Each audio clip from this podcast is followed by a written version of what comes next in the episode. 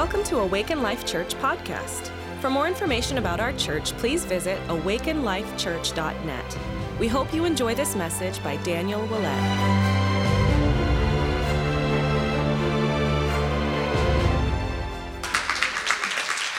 Thank you, Jesus. Thank you so much. Thank you, thank you, thank you, Father. Wow, what a good God we serve. Amen.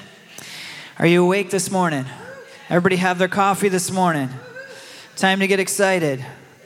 Sometimes I, when I don't want to be excited, that's the time when I need to be excited the most. that's the time where you need to run around the room and, and, and dance a little bit. Oh man, God is so good. I was just blessed uh, by worship this morning, and uh, oh, there's Dom. I just want to say, just thank you so much, just Dom, Angela. You guys are both just so amazing. You've, yeah, amen. Yeah, go ahead. Amen. Angela, I don't know if I ever told you this, but you have like, I just like hit me today. I'm like, she has such a beautiful voice. yeah.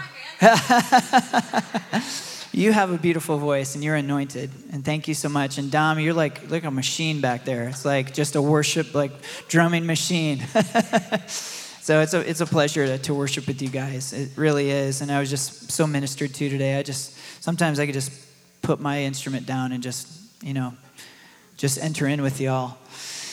So I, I want to pray this morning, and uh, it's going to be an awesome morning. God's going to do some, some awesome things. So, Father, we thank you so much. You're so good. You're such a good Father. God, we just pray that those words would not just be words, but that you would um, impart that truth into our hearts today. That we would encounter that you are a good Father, that we would experience your goodness, your embrace, your love we love you, Father. We love you, God. But it's so amazing that more important than that, more amazing than that, is how much you love us. So we just receive your love this morning. We thank you, Father. We just pray every heart be touched. In Jesus' name. Amen. Well, I have some funny pics for you this morning. So everybody get their laughers warmed up. Ha, ha, ha, ha, ha, ha, ha. get your laugher warmed up. I'm not hearing any warm laughers getting warmed up. All right, so go ahead, put the first one up. Day 11, the dog still thinks I'm fur. Oh my God. okay, go to the next one. Oh, hey, you're home early. You've often wondered what your pets do when you're not home. Now you know. I just like, he, he has such a surprised look on his face. oh, he caught me. All right, go to the next one. When you need to clean, but you have no motivation, so you just sit there like, that's, I'm guilty of that, definitely a few times. All right, go to the next one. People think I'm crazy when I talk with my cat. What am I supposed to do? Just ignore him when he asks me a question? Am I supposed to do? Just ignore him? I think we got one more. Cause I had the time of my life. How many don't get that one? Oh, nobody. Okay, so everybody's seen the movie. oh, man, it's good to laugh. Laughter is good medicine. And uh, I have one more picture for you. You can go ahead and put that one up. There he is.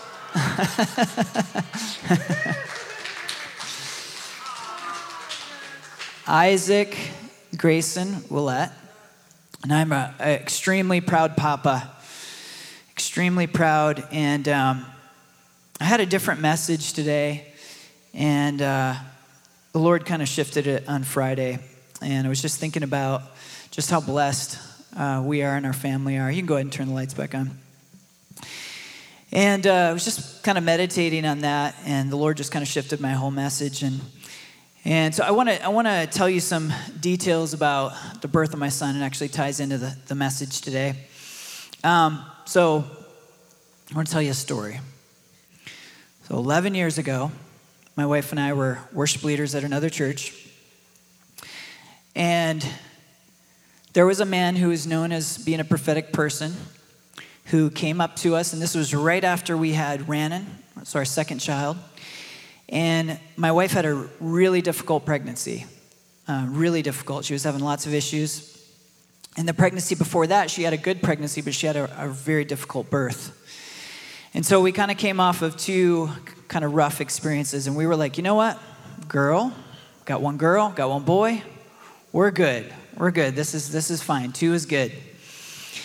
And uh, so this man came up to us right after my son was born, our second, and he said, um, "You know, I understand. You know, you had a difficult time with the first two, you know, children, but I want you to know that the next three babies are going to come out just like this."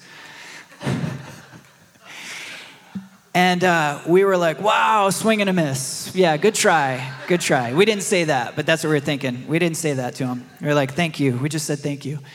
But we are like, no, you know, get behind me, Satan. Uh, you know, t- we have two already. He just prophesied three, two plus three, five. No, not going to happen.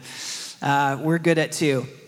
So he prophesied that over us, and it just it was just so confident. You know, next three babies are going to come out like this, no problems. So we're like, okay, flush that one.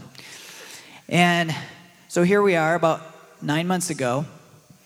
My wife walks in the room and she goes, Guess what? I said, What? She said, I'm pregnant. And I said, Ha ha ha ha ha ha ha. I said, uh, Good one, good one, you got me. And she goes, No, really, I'm pregnant. And I said, ha, ha, ha, ha, ha, ha. literally, it took a couple, two, three times, probably f- not literally five minutes, like going back and forth. No, I'm really pregnant. Good one. You got me. You got me. It was like, it was starting to sink in that this is actually true, but I was just like, I was like, I didn't want to believe it. So after about five minutes, I was like, oh, this is, she's serious. This is real. And I just took about 120 seconds, about two minutes, and just got real quiet. just sat, sat quietly. And I was like, okay, we're having a baby. I'm excited about it. it. Took me two minutes to get excited about it. And so, sometime after that, that she told me that she was pregnant, we remembered the prophecy. And Joy, I think Joy was like, Remember that guy? And he prophesied, you know, that the next three babies, when we had two, and we were like, No, that guy's crazy. She's like, I wonder if that's real. Now, now, baby three, baby one and two were hard pregnancies and hard, hard birth baby three and four were really easy, just like the, he prophesied. Um, no, no issues whatsoever. And so we pressed into it in prayer, and we felt like, oh my goodness, that was from the Lord. That was really from the Lord. We're like, so we repented, Father, sorry that we rejected his word. And we received his word 11 years later after it happened. So we started quoting because now we had a word to hold on to. So whenever you get a prophetic word and you know it's from God, that's something that you can hold on to. And often when we get a prophetic word, it's something that we're going to need. Sometimes I've gotten so many words where I'm like, I like that, but I don't really get it. And then a week later, I'm like, oh yeah, now I get it. Now I have something to hold on to. So we started quoting, and we had this word now, okay, the next three babies, now we're in our 40s. You know, the risks, of course, go up for mom, for baby. We started quoting Isaiah 55 11. So now here's, here's where some numbers start coming in, some interesting numbers. Isaiah 55 11, which is my word that goes forth from my mouth, it's God speaking. My word that goes forth from my mouth will not return to me void without accomplishing the purpose for which I sent it. So this was our word. We're like, okay, we have a prophetic word. This baby's going to come out, no issues. And we start declaring that scripture My word, which goes forth from my mouth, will not dec- return to me void without accomplishing the purpose for which I sent it. So we're declaring this word Isaiah 55 11, 5511. So we were admitted into triage about you know two and a half weeks ago. Baby is ready to come. We were, we were right in the middle of watching Star Wars and uh, we had to get up and leave the theater.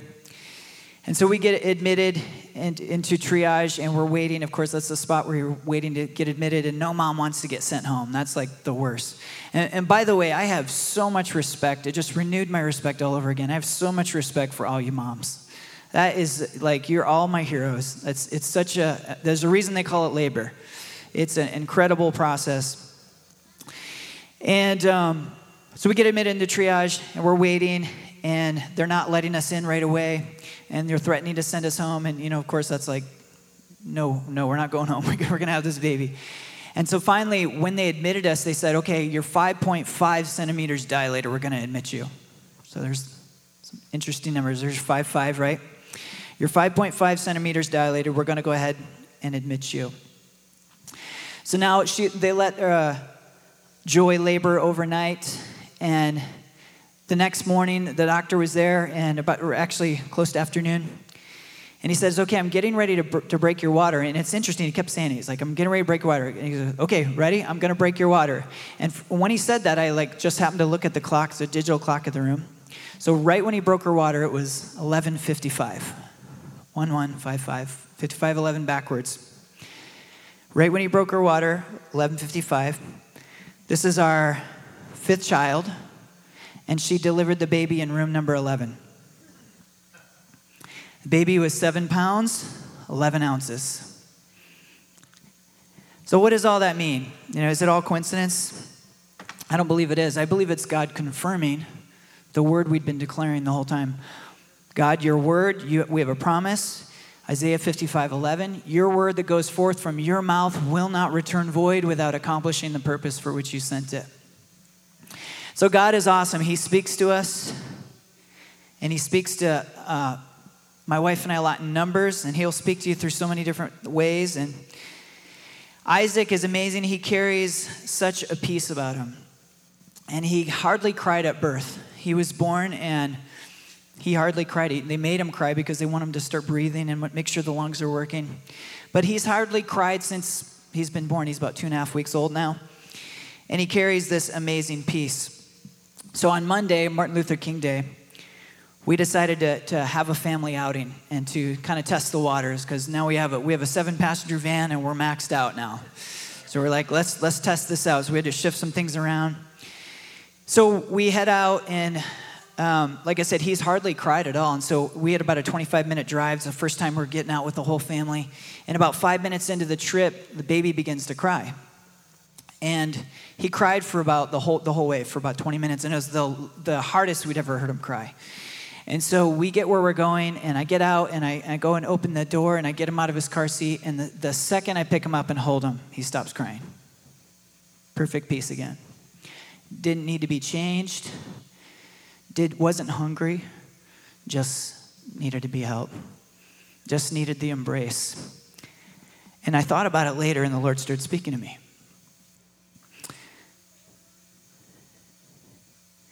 Romans 5 verse 1 says this, therefore having been justified by faith we have peace with God through our Lord Jesus Christ Having been justified by faith, we have peace with God through our Lord Jesus Christ. So I read that scripture earlier this week and I felt like the Lord spoke to me and said, Daniel, I'm at perfect peace with you because of your faith.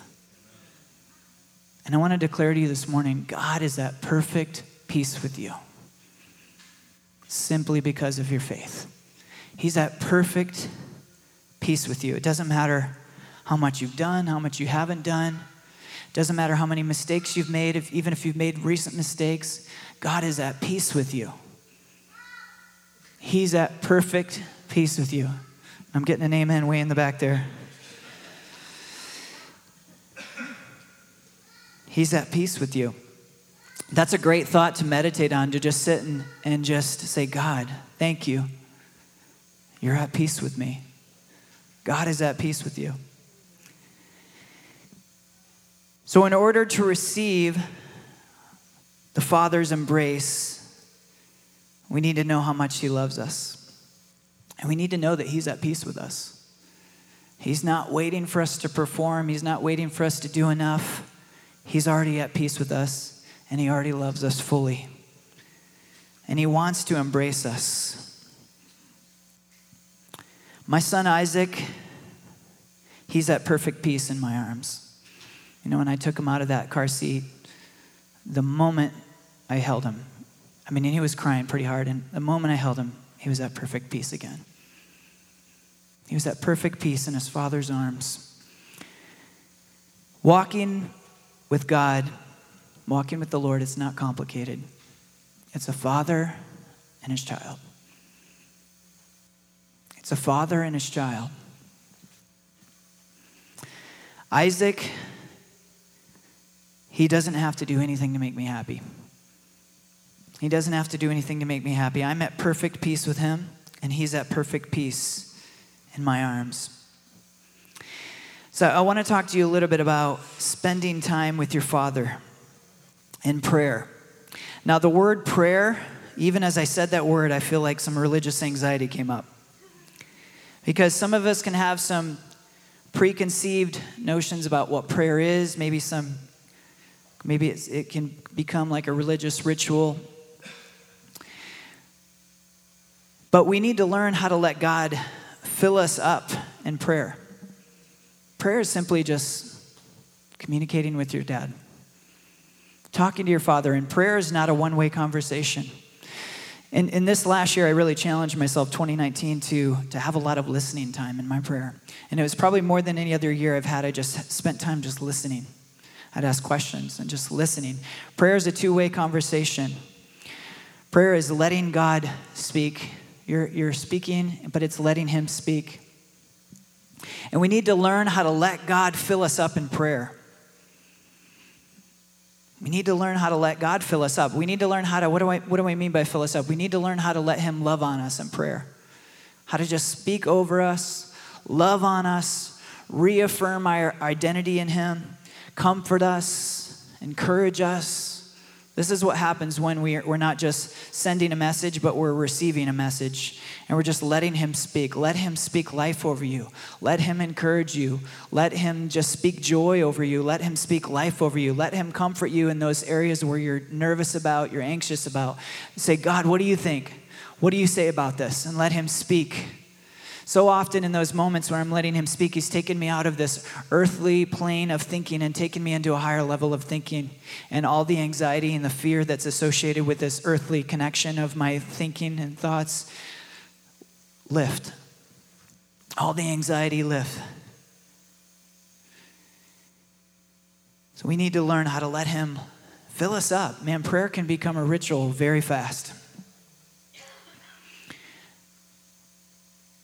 But when we just let him speak, man, he's a good father. He's really a good father. He'll always have an encouraging word for you. He'll always be, build you up. I believe Jesus couldn't wait to get away with his Father. So many times in Scripture, it says Jesus got up before the sun came up and went to be with his Father. It reminded me, when I thought of that this week, it reminded me of my kids on Christmas morning because so many times on Christmas morning, we've had to send our kids back to bed at four in the morning. Like, can we, can we open presents now? No, you're not allowed to get up until the sun comes up. Go back to bed. I don't think we had to do that this year, but I think it was pretty much every year before that. We'd get up at 4, 4.35 in the morning, like ready to open presents, right?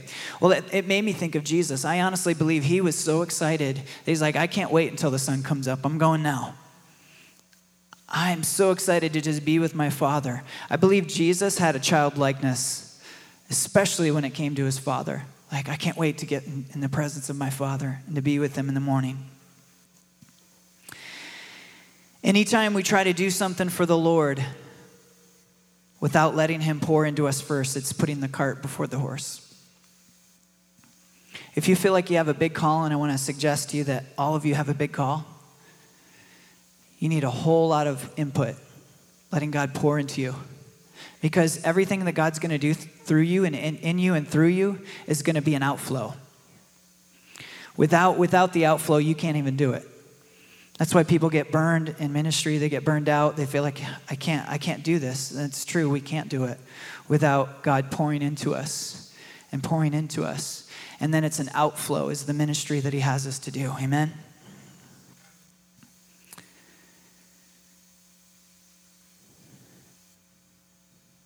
Isaac is so comforted by us just holding him.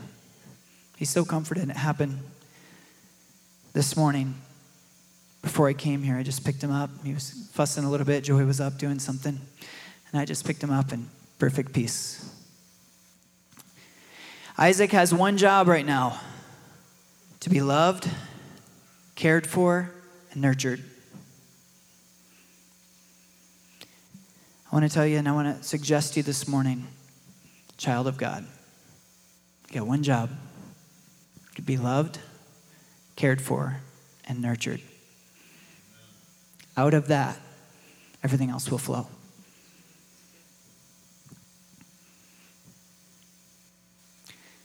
Jesus said, Unless you become like a child, you will not enter the kingdom of God. So I used to read that and I used to think that that meant the place of heaven. Jesus is not talking about the place of heaven. He's not saying, unless you become like a child, you won't go to heaven. He's saying, unless you become like a child, unless you step into childlikeness, you're not going to experience God's kingdom realm of heaven. Jesus said we experience, we're to pray that we could experience the kingdom realm of heaven on earth. The Bible says the kingdom of heaven is righteousness, peace, and joy. So, anytime in worship today, if you were experiencing God's presence, it's the kingdom of heaven coming to earth. It's, it's what, what Jacob dreamed of when he put his head on the rock and he saw the ladder was going into heaven. Jesus came and he said, I'm that ladder on that ladder that connects you, that touches the earth and goes up into heaven, and angels are ascending and descending. There's a transfer of what's in heavenly realms coming down into the earthly realm righteousness, peace, and joy. So when you're in worship and you're experiencing joy, you're experiencing comfort, you're experiencing peace, these are a, it's a transfer of what's happening in the heavenly realm coming down into the earthly realm. So Jesus said childlikeness is a key to entering the kingdom of heaven, righteousness, peace, and joy. I was listening to Brian Simmons this week, who wrote the Passion Translation, and he was just prophesying. He's like, the, kingdom is, is going to come so heavy in the, in the future that we're going to see believers put their hand on a hospital, and everybody in the hospital is going to get up. Everybody in the hospital is going to get healed. He was saying there's going to be a time to come in the future where earthquakes are going to happen, and a believer is going to stand up and command that the earthquake be reversed. And all the damage of all the buildings and everybody that got hurt are all going to be healed, and all the damages are going to be repaired in every building. This is the kingdom of heaven coming to earth, and the key is not being super hyper spiritual and religious.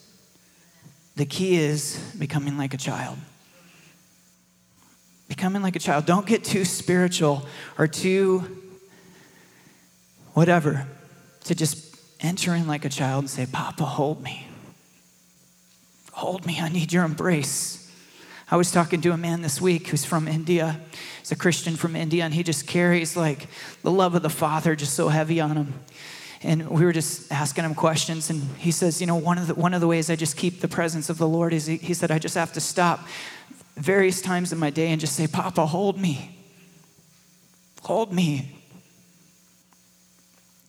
This is the key becoming like a child to enter the kingdom of God. Papa, hold me. I need you. I need you to hold me. I need you to speak to me. I need you to reaffirm my identity. I need you to tell me who I am. That's what a father does. A father imparts identity. When we become like a child, we can experience heaven come to earth.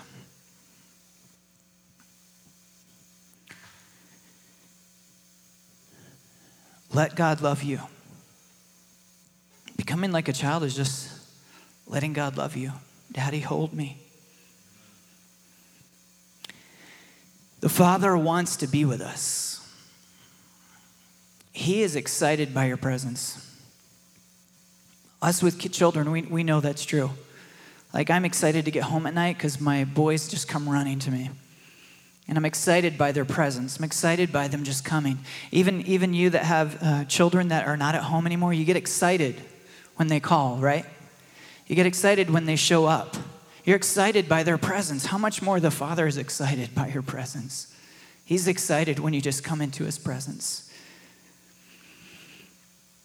Wow, He really loves you. He's excited by your presence. So, just like we hold little Isaac tight, we hold him, you know, close to us, and there's something comforting for him for just feeling that embrace and feeling us, you know, feeling himself being pressed up against us. And just like we hold him tight, God holds you like that. He holds you tight. He holds you tight. The Lord is always holding us tight. John 10, 28 and 29. It says this I give to them the gift, it's Jesus speaking. I give to them the gift of eternal life, and they'll never, and they will never be lost, and no one has the power to snatch them out of my hands. My Father, who has given them to me as his gift, is the mightiest of all, and no one has the power to snatch them from my Father's care. No one has the power to snatch them from my Father's care. Christianity is not complex. It's a father and his child.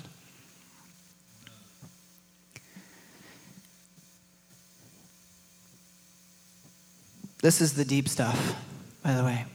Like, this is deep. The simplicity of just becoming a child. My son Evan, he's number four. So I was just playing around this week and I was just calling him by numbers. Oh, number one is holding number five. That's, that's really cute. Number two, what are you doing? Number three, settle down. But my son Evan, who's number four, He's two years old. He'll walk up to me with his hands up and just say, Hold you, daddy. Hold you. There was a day, uh, I think it was Thursday, yeah, where I was gone all day. And we had rehearsal that night, and so I didn't come home. When I left that morning, he was already he was still asleep, and when I came home that night, he had already got put, into, put to bed, so I didn't see him that whole day. And the next day, Friday, when I saw him, he just was like ran up to me. He's like, "Hold you, daddy." And it was 15 minutes. I just held him. Just, just, and it's just, man, just, I relished those moments. He just like wouldn't leave my side. And then after I held him for 15 minutes, he just sat by my side for another 45 minutes, just wanting to be in the presence of dad. I relish those moments where he just wants me to hold him because I delight in him. I delight in him and the Father delights in you.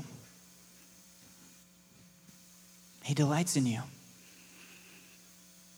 Man, if you have a hard time with that, because I used to have a hard time with that, you need to just let Him speak. Speak to you. Look at those verses that talk about the Father's love and just meditate on them. How that we are dearly beloved children.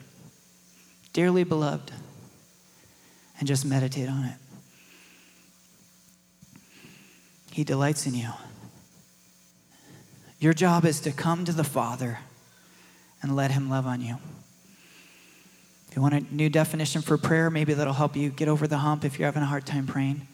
Go be with the Father, let Him love on you. Prayer is being with the Father and letting Him love on you.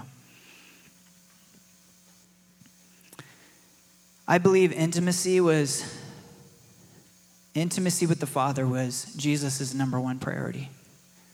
It's his number one priority. What's the first recorded words in the Bible that we see from Jesus? What's the first thing we see of Jesus? Remember the story?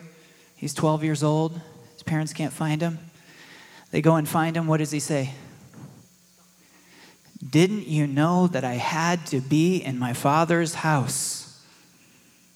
It's his first words that we see in the Bible, 12 years old. Didn't you know that I had to be with my father? His number one priority was to be with his father. He would say later in ministry, he'd say, I only do what I see my father doing. So he's going into the presence of God. Say, God, show me. Show me what you're doing. I only do what I see my father doing. That's a lot of receiving. This is prayer, receiving. God, what are you doing? What are you doing in my marriage? What are you doing at my, at my job? What are you doing in my life? What are you doing with my kids? Show me what you're doing. Often he'll speak in pictures. God, show me a picture. What are you doing?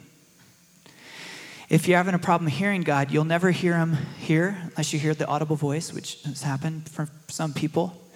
But more often, you'll hear him here.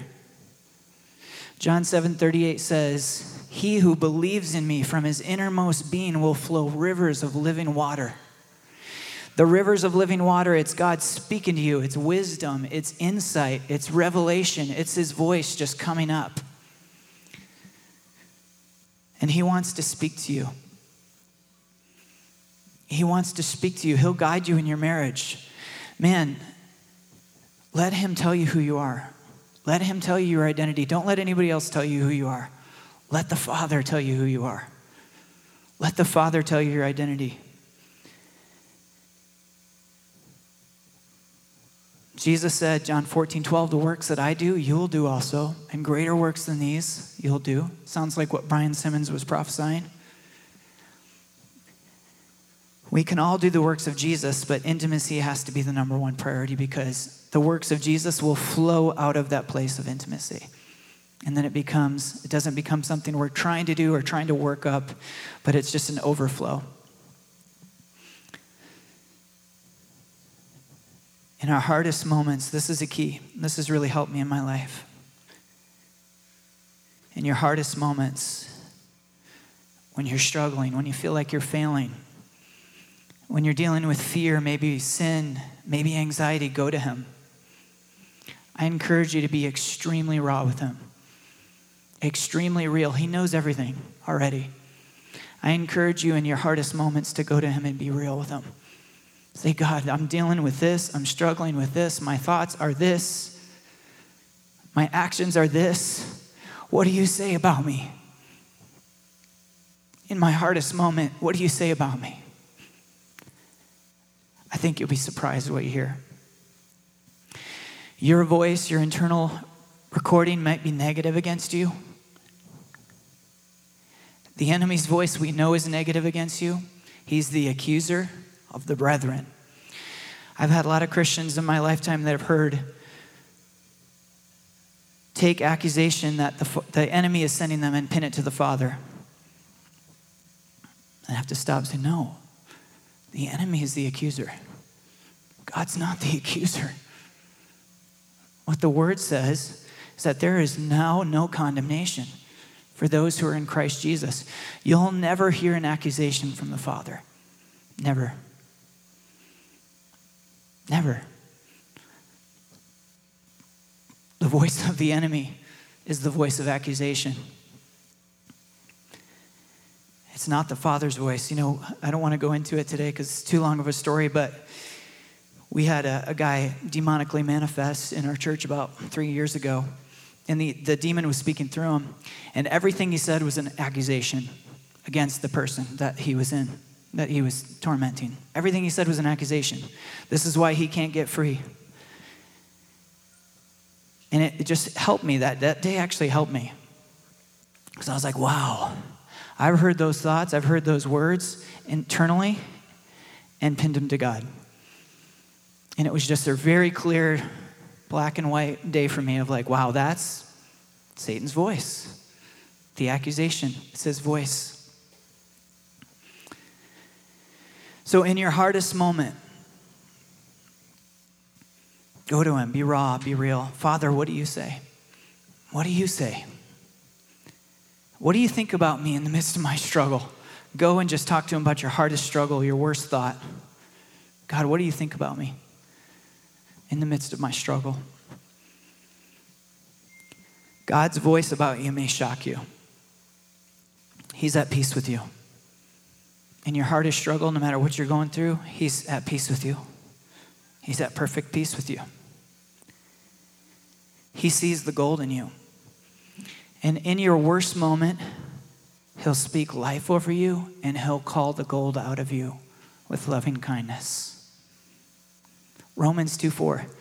Do you think lightly of the riches of his kindness and tolerance and patience, not knowing that the kindness of God leads you to repentance? It's his kindness that leads you to repentance. Repentance is, is the mind change that we need. If we're struggling with a, a sin issue, if we're struggling with fear, anxiety, we need the mind change. And he comes in with loving kindness and he speaks life over us. And it leads us into that repentance, that mind change that takes us out of our issue, takes us out of our fear, takes us out of our whatever it is. It says loving kindness that leads you to repentance. He has no condemnation for you. What sets you free from fear is love. Love sets you free from fear. What sets you free from sin is love, not shame, not condemnation. Jesus already took those things out of the way. He took everything out of the way between you and the Father so that the Father could just love you into health, love you into joy, love you into peace, love those sin issues out of you. In your worst moment, man, nothing brings repentance quicker. I'll just speak for myself. I can't speak for all of you, but for me, nothing brings repentance quicker than coming into my Father's presence and hearing how much He loves me in the midst of the worst struggle that I'm going through. It's hard to keep going wrong in a wrong direction when you're just being loved on by the Father.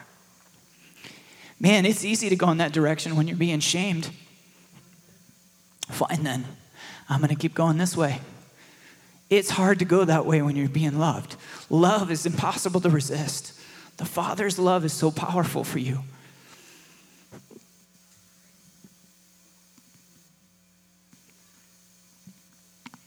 If you're struggling, you may have pinned the voice of the enemy on the Father. Yeah, God is ashamed of me. He's mad, he's mad at me. He's, I'm just not cutting it. I'm not living up to the, what he expects of me.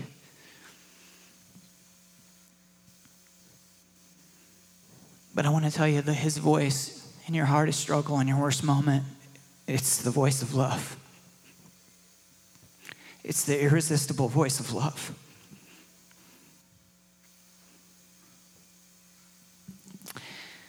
As children get older,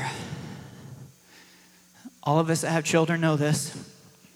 Sometimes we want to hold them and they kick against us. That happens as they get older. Ah, oh, Dad.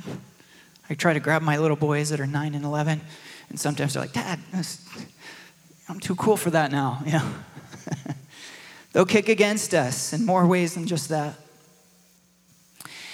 And often we we kick against the Father as He's trying to hold us. Why do we kick against it? Because we don't believe. We don't believe how much He loves us. We're like, I don't deserve that. No, I'm just, I'm, I'm, I'm over here. I'm processing this. I don't, it's not what I need right now. We kick against what He says about us.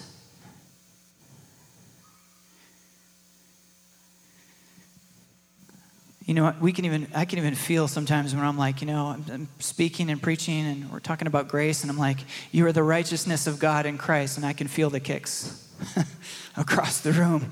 Like, uh, uh I want to believe that. But is that really true? Man, I used to kick against that one.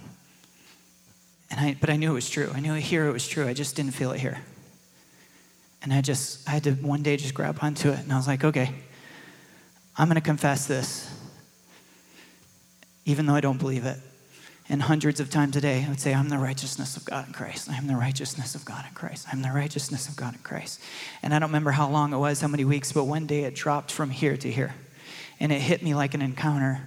And I was like, whoa, I really am the righteousness of God in Christ. This is amazing.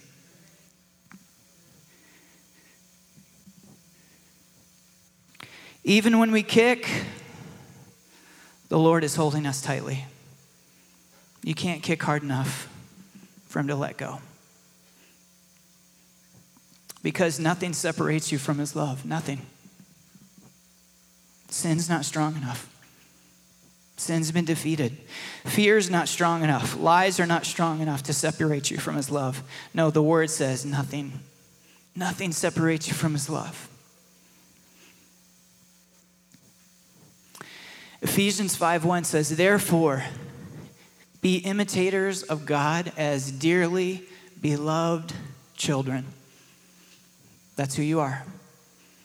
Dearly beloved child. That's who you are.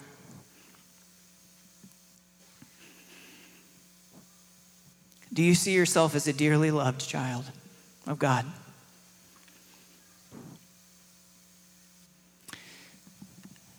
A challenge that I have for myself, and I want to throw it to you guys, is to continually position your heart to let the Father love you and enjoy you.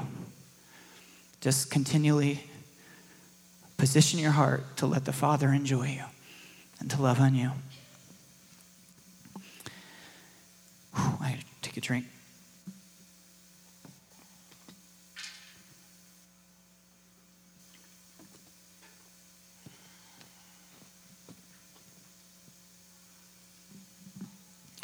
In closing, I want to share a story with you. And I've, I've often been reluctant to share this. I've shared bits and pieces of it, and I'm going to share a piece of it today. But I've had to come to the conclusion in my own life that I'm like, okay, I'm not going to be afraid to share what God did because of an accusation of whatever. I'm going to share it.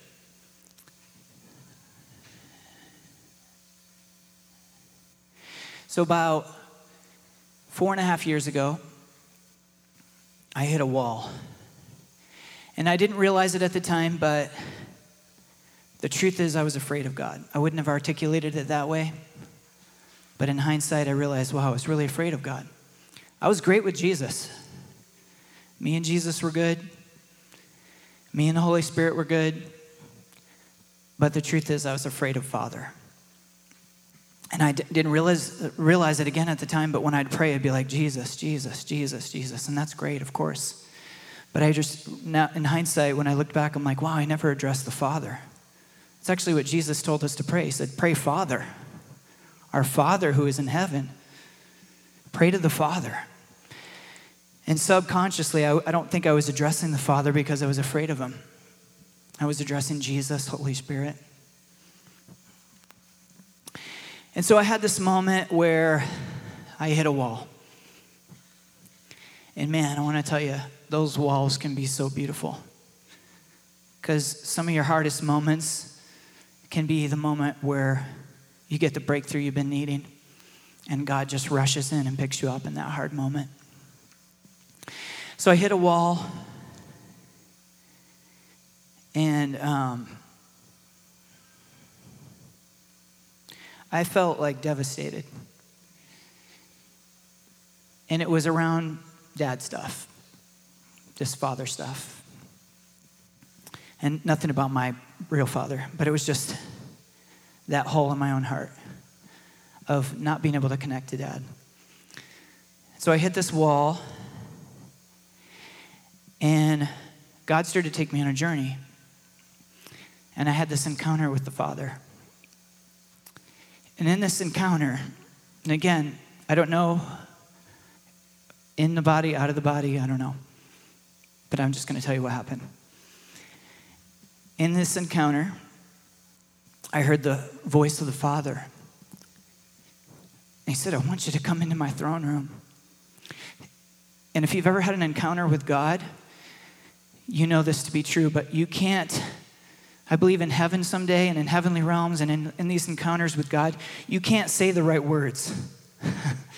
you can't like you know we have a conversation with someone we like can stop and like how do i want to answer this and how do i want to what do i want to say? You can't do that in the heavenly realm. The truth of your heart just comes out.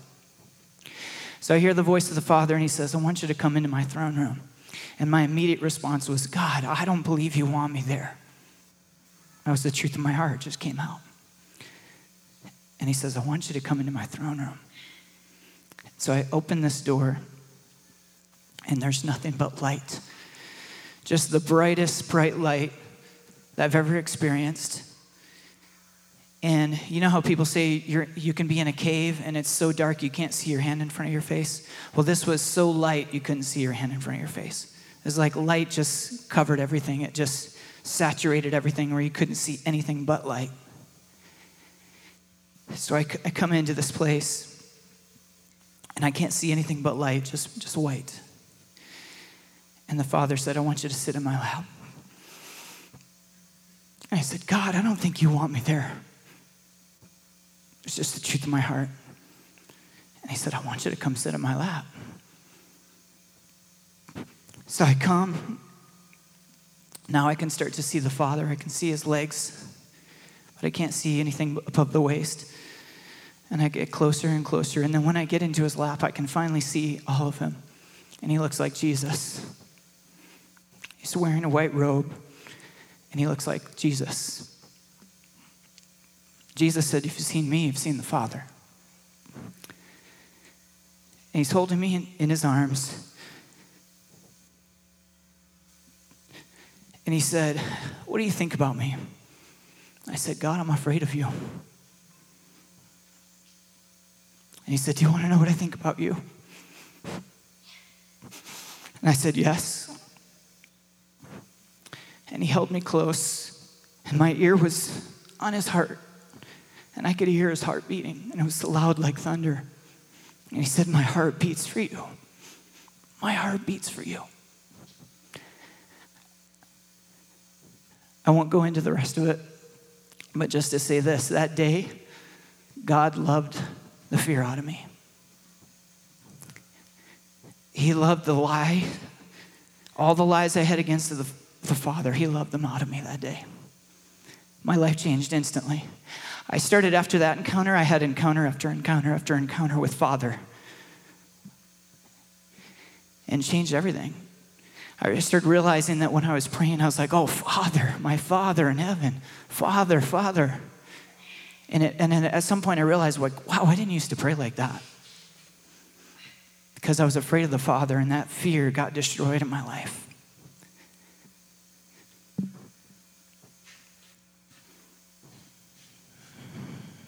Hmm. I want to turn down the lights and we're going to just play some prayer music.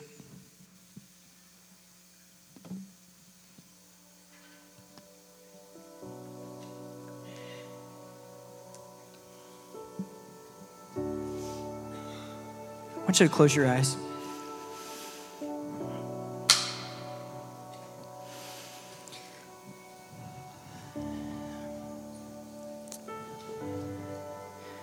So, you know, last week we had you minister to each other. We're not going to do that this week.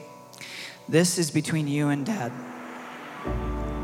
This is just between you and the Father.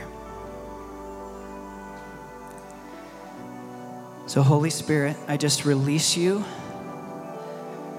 to help people hear, your, hear the voice of the Father this morning. Go, Holy Spirit. I just release you to help people hear the voice of the Father.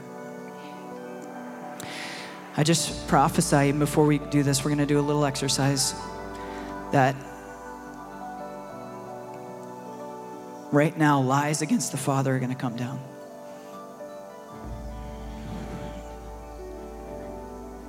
I just prophesy over you that you're going to have that encounter with the Father that you've wanted. You're going to hear his voice. So, this is, nobody has to be nervous. This is just for you. between you and God. You don't have to share it with anybody.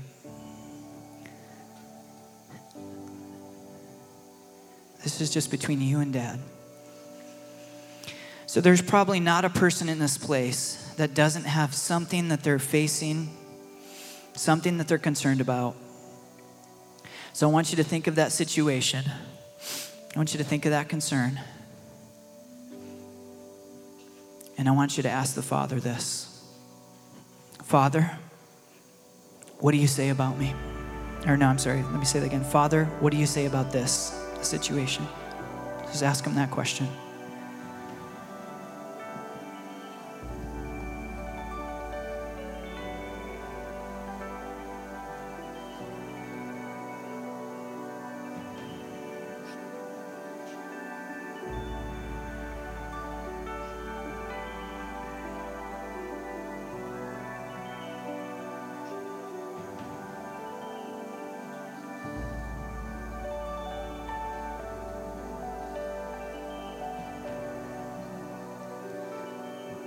Don't the voice you're hearing. It's that still small voice comes up from the innermost part of you.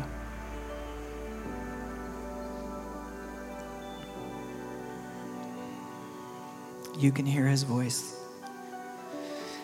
The word says, My sheep hear my voice. I know them and they follow me. How many feel like you heard something? Just raise your hand.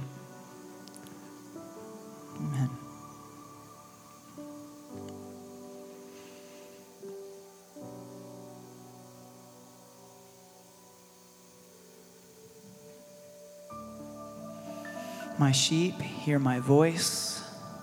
That's you. You're his sheep. You hear his voice. From your innermost being will flow rivers of living water.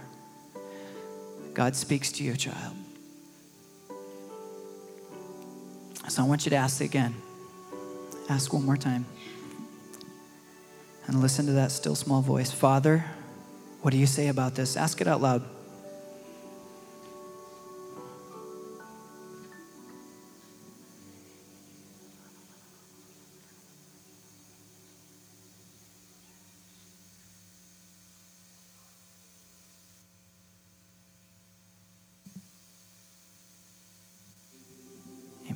Ask you again if you raise your hand before, raise it again. How many feel like you heard the Father speak to you? Thank you, Jesus. Okay, we're going to do one more.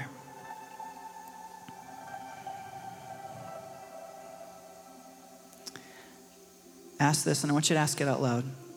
Say, Father, what do you really think about me?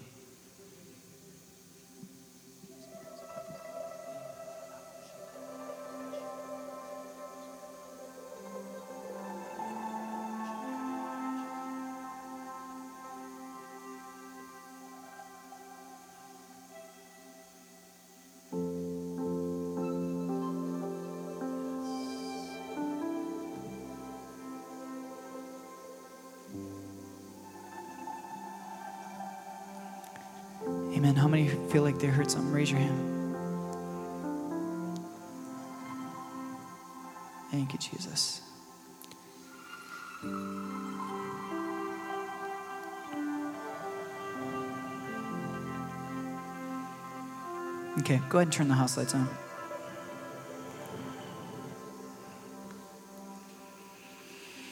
I want to encourage you this morning. You know, a few people raised their hand, but many more didn't. And I just want to encourage you that you hear the voice of God. You hear the voice of God. You know, it took me a while to believe that. But it's what the word says. You're his sheep, you hear his voice. He's going to guide you, and he does it by speaking to you.